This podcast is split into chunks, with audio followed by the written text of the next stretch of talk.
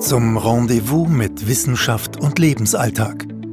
Hier ist eine neue Folge von Blickpunkt Erziehung, dem Podcast mit Iris van den Hofen.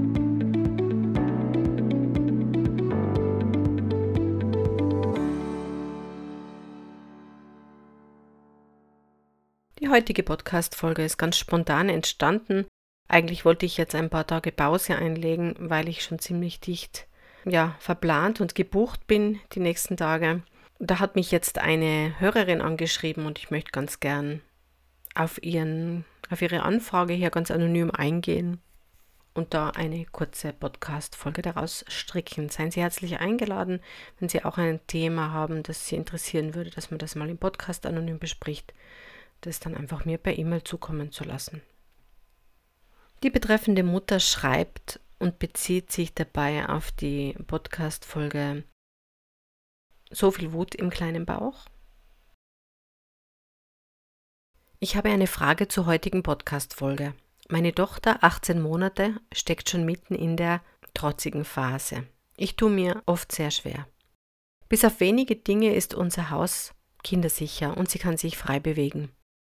Unter anderem ist der Fernseher der hängend montiert ist, eines dieser Dinge, die nicht kindersicher sind. In der Früh schon ist ihr erster Weg zum Fernseher, um ihn zu verschieben und an den Kabeln zu ziehen. Ich erkläre ihr dann, dass wenn sie die Dinge herumschieben möchte, sie das bei ihren Spielsachen machen kann. Gefühlt nach dem zwanzigsten Mal wird mein Geduldsfaden dann auch weniger. Sie schmeißt sich auf den Boden und weint, und ich habe schon das Gefühl, sie genießt meine Aufmerksamkeit weil sie weiß, dass ich das nicht mag, wenn sie beim Fernsehkabel ist. Vielleicht haben Sie einen Tipp für mich, wie ich mich anders verhalten könnte oder was ich zu ihr sagen soll. Bin sehr dankbar, dass es Ihren Podcast gibt. So der Kommentar dieser Mutter auf meiner Website. Danke auch für diesen letzten Satz. Ich freue mich über jede Rückmeldung, denn äh, ohne diese Rückmeldungen ist so ein Podcast ein recht einsames Geschäft. Also wenn ich auf Social Media was poste. Ich habe allein auf Facebook an die 1000 Interaktionen pro Tag. Da bekomme ich eine Rückmeldung. Wenn ich ein Webinar halte oder eine Fortbildung gebe, dann sehe ich in die Gesichter auch. Online ist das möglich oder, oder bekomme Feedback über, über den Chat. Äh, Im Podcast ist es äh, so, dass ja, dass das sehr wertvoll ist, wenn, wenn dann auch man auch sieht, ob das äh, bei Ihnen so ankommt, wie Sie es auch brauchen und wie es für sie richtig und, und wichtig ist. Denn darum soll es ja gehen, dass man einfach sich vielleicht einen Gedanken aus jeder Folge nehmen kann, wo man sich denkt, hm, das könnte ich mal auf diese Art und Weise mir anschauen oder auch vielleicht etwas, was man eh schon weiß und äh, wo man sich denkt, hm, daran denke ich vielleicht zu selten. Da könnte ich meinen Fokus vielleicht drauf legen. Wenn das so klappen würde, dann wäre das ganz wunderbar und dann würde mich das natürlich auch sehr freuen. So, nun zu dieser Mama, nennen wir sie mal Karin, und ihrer 18 Monate jungen Tochter, die wir jetzt einfach Lena nennen. Schauen wir da mal ganz genau hin. Also mit Tipps gehe ich sehr sparsam um. Wer mich kennt, der weiß, dass ich auch diese Ratschlagskeule immer äh, sehr hinterfrage. Also das heißt nicht umsonst Ratschlag. Und ich glaube auch, dass es für jeden einen eigenen seinen eigenen Weg, den eigenen Weg der Familie gibt.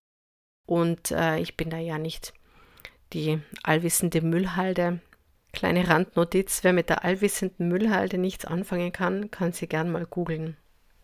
Wo ich sie gern begleite, das ist, indem wir mal schauen, uns mal so die einzelnen Sequenzen hier anschauen.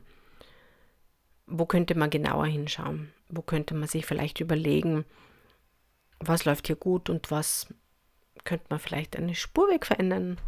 Und es sind oft so die ganz kleinen Sachen, die dann ganz eine große Wirkung haben. Das Erste, was ich mir gedacht habe, als ich die Nachricht von Karin gelesen habe, war, dass ihr Töchterlein ganz wunderbar im großen Entwicklungszeitplan liegt, wenn es eben um Autonomieentwicklung geht oder auch um emotionale Kompetenz.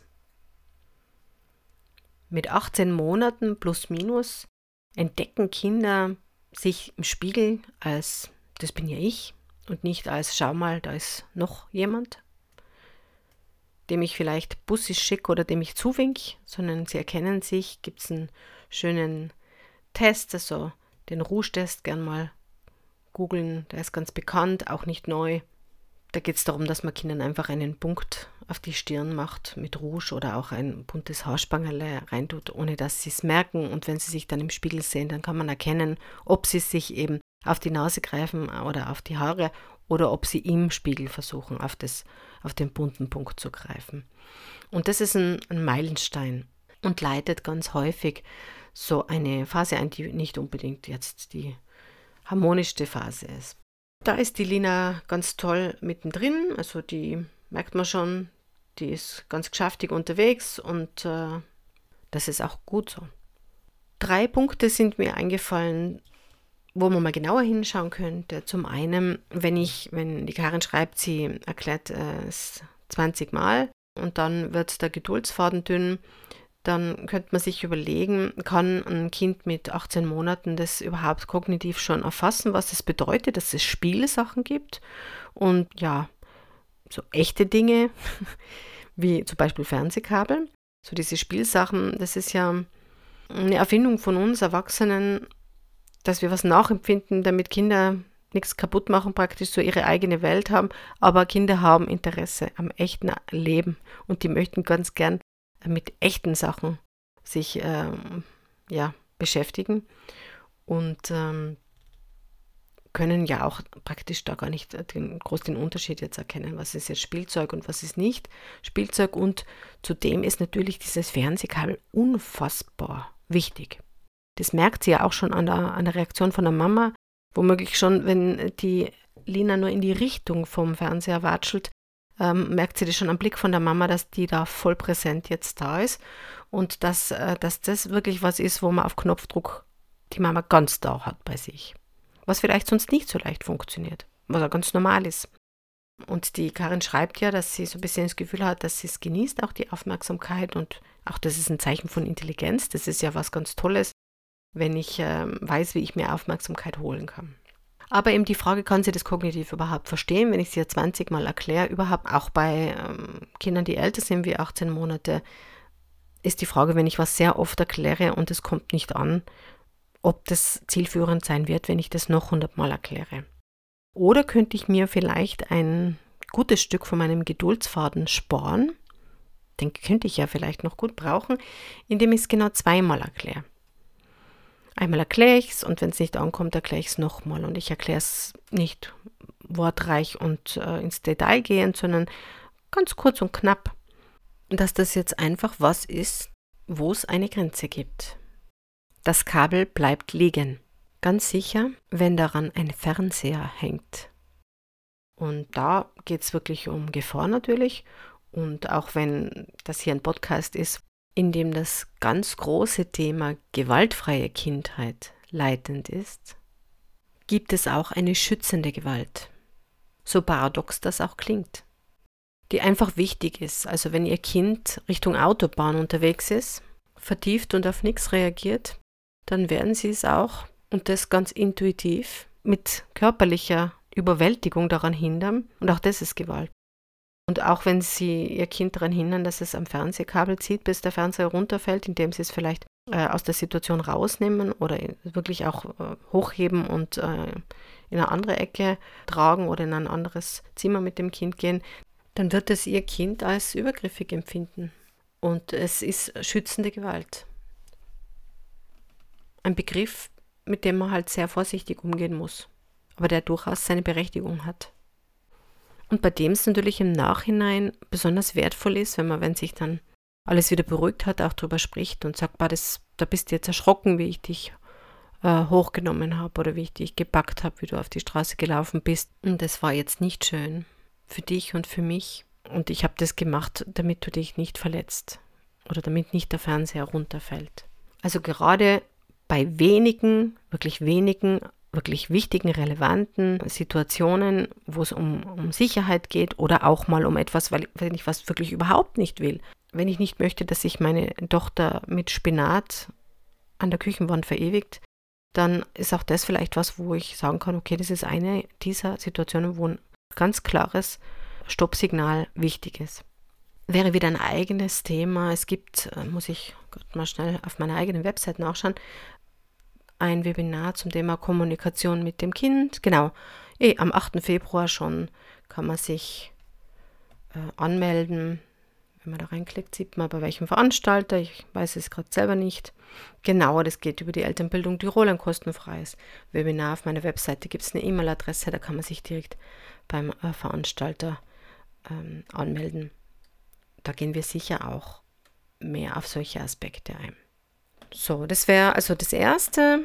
Und das Zweite, was mir dazu einfällt, ist, dass man das Kind dann auch gut äh, aus der Situation begleiten kann. Vielleicht nicht mit, mit Druck, sondern auch wieder da mit Sog. Vielleicht gibt es irgendwas Spannendes mit echten Dingen aus dem Leben, wie zum Beispiel gemeinsam jetzt ein Butterbrot zu schmieren oder es gibt eine Schublade mit Dosen und Töpfe und Schneebesen, wo man ganz dringend die Hilfe braucht beim Ausräumen, beim Einräumen oder es gibt irgendwo eine Schnur, an der was befestigt ist, das nicht runterfallen kann und gefährlich ist und wo, wo praktisch die Lina spielen kann, dass das jetzt das Kabel ist. Also so mal die Möglichkeit geben, vielleicht auch ohne jetzt groß auf Ablenkung zu setzen, denn es ist ab ja zwei Jahren, und das ist bald mal soweit, keine gute Idee mehr, aus solchen Situationen mit Ablenkung zu arbeiten, sondern da ist es einfach ganz wichtig, dass Kinder eben lernen, den Umgang dann mit diesen frustrierenden Gefühlen zu regulieren. Und da haben sie jetzt auch Zeit noch. Also das ist ja nichts, was man jetzt schon von drei- oder vierjährigen so erwarten kann. Aber es geht dann schon in diese Richtung, dass eben ähm, Wut und Enttäuschung und all diese hm, ja, überwältigenden Gefühle kennengelernt werden und, und, und Kinder einfach lernen, was kann ich denn in solchen Situationen tun, dass es mir wieder gut geht. Und eben aus der Erzählung sieht man schon, sie, sie weiß eh schon ganz gut, wie sie da rausfindet, weil was macht sie? Sie ist dann äh, wütend, schmeißt sich auf den Boden, Vielleicht ist sie auch traurig, dass der Lieblingsmensch ihr sowas ver verwehrt, sowas Tolles wie das Fernsehkabel und selber schon da dran ziehen darf zum Beispiel oder zum Fernseher gehen darf, wann er will. Also da kann ja ganz viel drin sein. Auf alle Fälle sind es Gefühle, die wahrscheinlich überwältigend sind, gerade in dem Alter auch. Haben Kinder dann noch gar keinen, gar keine Schablone praktisch, die sie anlegen können, wo sie sagen können, okay, hm, das könnte mir jetzt helfen. Und die Lina, die schmeißt sich auf den Boden und die weint. Und ähm, und verarbeitet so eben dieses Gefühl der Enttäuschung. Gut begleitet wird sowas dann von einer Bezugsperson, die das auch anerkennen kann und akzeptieren kann. Also die nicht erwartet, dass das jetzt sofort Sonnenschein ist und das Kind sagt, okay Mama, ich verstehe das, du setzt mir eine Grenze und die werde ich natürlich nicht überschreiten, sondern das ist jetzt frustrierend. Sie ist mitten in der Autonomieentwicklung und da möchte man eigentlich nicht. Man wird eh schon von so viel eingebremst, was man nicht noch kann, was man gern möchte und dann auch noch eben vom Lieblingsmenschen dieses Nein. Sprich, dass sie da jetzt äh, nicht erfreut ist und das weglächelt, das ist ein ganz ein gutes und gesundes Zeichen auch und ist überhaupt nichts, wo man sich jetzt irgendwo denken müsste, das müsste man ihr quasi austreiben, indem sie merkt, hm, wenn ich mich so verhalte, dann gibt es richtig starke Probleme. Klar kann sie erkennen, okay, das macht der Mama jetzt nicht unbedingt eine Freude und zugleich darf es einfach da sein, ich darf jetzt wütend sein und die Mama kann zum Beispiel das einfach auch zeigen, ich sehe das, das macht dich jetzt wütend, du würdest jetzt so gern am Kabel ziehen. Vielleicht kann man das ja sogar verstehen. Weil ich meine, wir kennen das ja selber, wenn was verboten ist, also das ist so dieses Phänomen der Reaktanz, wenn was verboten ist oder wenn wir wissen, dass, dass, wir, dass etwas nur knapp angeboten wird, also wo wir kleine Menge von was da ist zum Beispiel, dann, dann wollen wir das unbedingt haben. Dann wollen wir das unbedingt haben. Also wir kennen das ja, wenn irgendwo ein Sonderangebot ist, dann, dann schlagen wir zu, häufig egal, ob wir es brauchen oder nicht. Und so ist es bei Kindern, die nie was schlecken dürfen. Wenn die dann ähm, plötzlich die Möglichkeit haben, dann werden sie das machen. Und genauso ist es, wenn wir etwas äh, von jemandem angesagt bekommen und wir wollen das eigentlich nicht machen, dann werden wir vielleicht auch gerade zu Fleiß das dann nicht machen. Auch als Erwachsener ist es oft so, dass man sich denkt, hey, jetzt hat mein Mann das gesagt, ich wollte es eh schon erledigen, das mache ich jetzt sicher nicht mehr. Und bei Kindern ist es ja ganz genauso. Also die reagieren da ja auch wie Menschen halt. Ja, also du würdest gerne an dem Kabel ziehen und, und das geht jetzt nicht, weil es einfach gefährlich ist. Hm, was könnt ihr denn jetzt sonst gut tun? Vielleicht ist es das Weinen und das Strampeln, vielleicht aber auch durch die Wohnung hüpfen oder in einem Polster oder in ein Kuscheltier zu schluchzen. Vielleicht einfach mit der Mama ein Wutlied singen oder einen Wuttanz machen. Also das Gefühl darf da sein und das muss sich auch nicht von selbst wie durch Zauberhand auflösen. Gemeinsam findet man dann nach und nach, und da hat die Lina ja noch viel Zeit mit ihren 18 Monaten, gemeinsam einen Weg zu finden, sozialverträgliche Möglichkeiten zu finden. Wie kann man eben mit solchen Gefühlen umgehen? Ohne dass man sie nur runterschluckt und weglächelt. Denn das ist dann sowas, da sitzt man dann spätestens mit 40 auf einem kleinen Bömpchen, das dann vielleicht in die Luft geht, weil man zu viel schon runtergeschluckt hat. Mit 15 Jahren wird sie sich sehr wahrscheinlich nicht mehr auf den Boden schmeißen und weinen. Manchmal vielleicht auch das, wenn man zu Hause ist und sich sicher und geborgen fühlt, gibt es auch Situationen, wo einem das als Heranwachsenden oder als Erwachsenen vielleicht helfen kann, aber es wird nicht mehr so schnell im Supermarkt passieren. Mit 15 wird sie vielleicht laut Musik hören oder im besten Fall eine Runde joggen gehen oder eben einen bitterbösen Brief schreiben, um, um die Wut mal aus der Seele zu schreiben und den vielleicht wegschmeißen oder in, im Tagebuch haben oder auch der Mama zu geben. Ja, das wären so meine Gedanken zu diesem, zu diesem Kommentar von der Karin.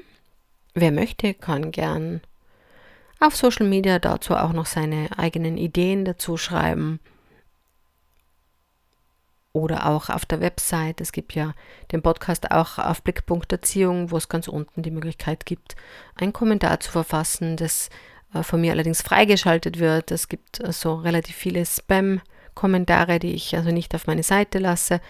Aber alle Kommentare, die irgendwo seriös sind, die kommen natürlich auf meine Seite mit vielleicht einer Verzögerung von äh, ein paar Stunden, bis ich halt sehe, dass das, was äh, auf Freigabe wartet. Also schreiben Sie da gern rein, melden Sie sich via E-Mail. Ich freue mich auf Resonanz. Ich freue mich auch, wenn äh, der Podcast bewertet wird. Es ist sonst einfach schwer sichtbar zu sein wobei es eh schon ganz super toll klappt für das, dass wir so kurz am Start sind. Und ja, dann wünsche ich allen eine möglichst gute Zeit.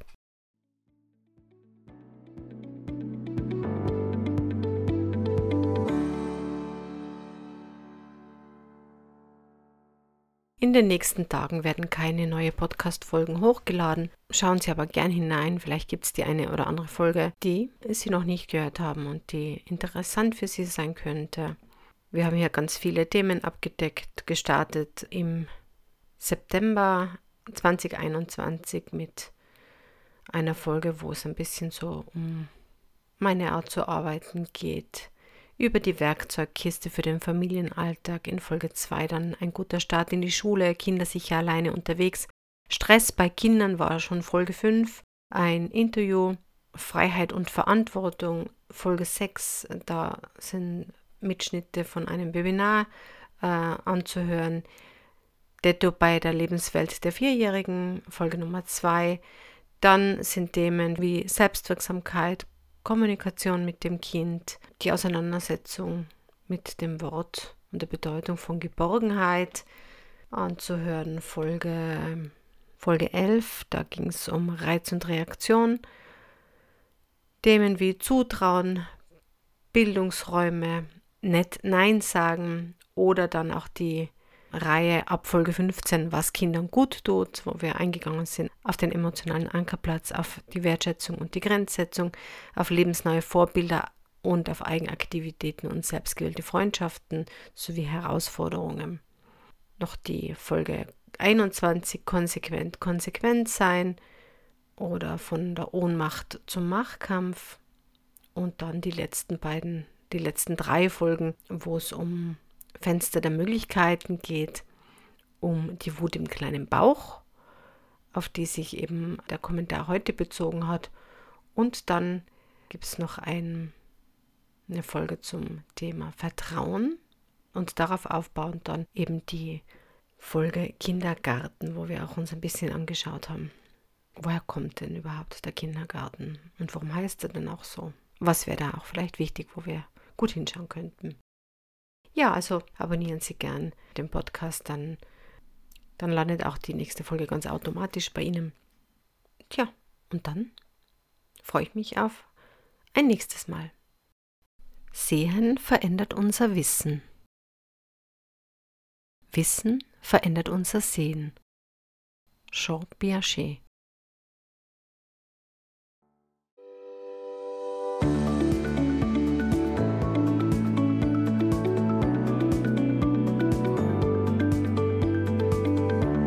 Das war Blickpunkt Erziehung. Kindheit liebevoll begleiten.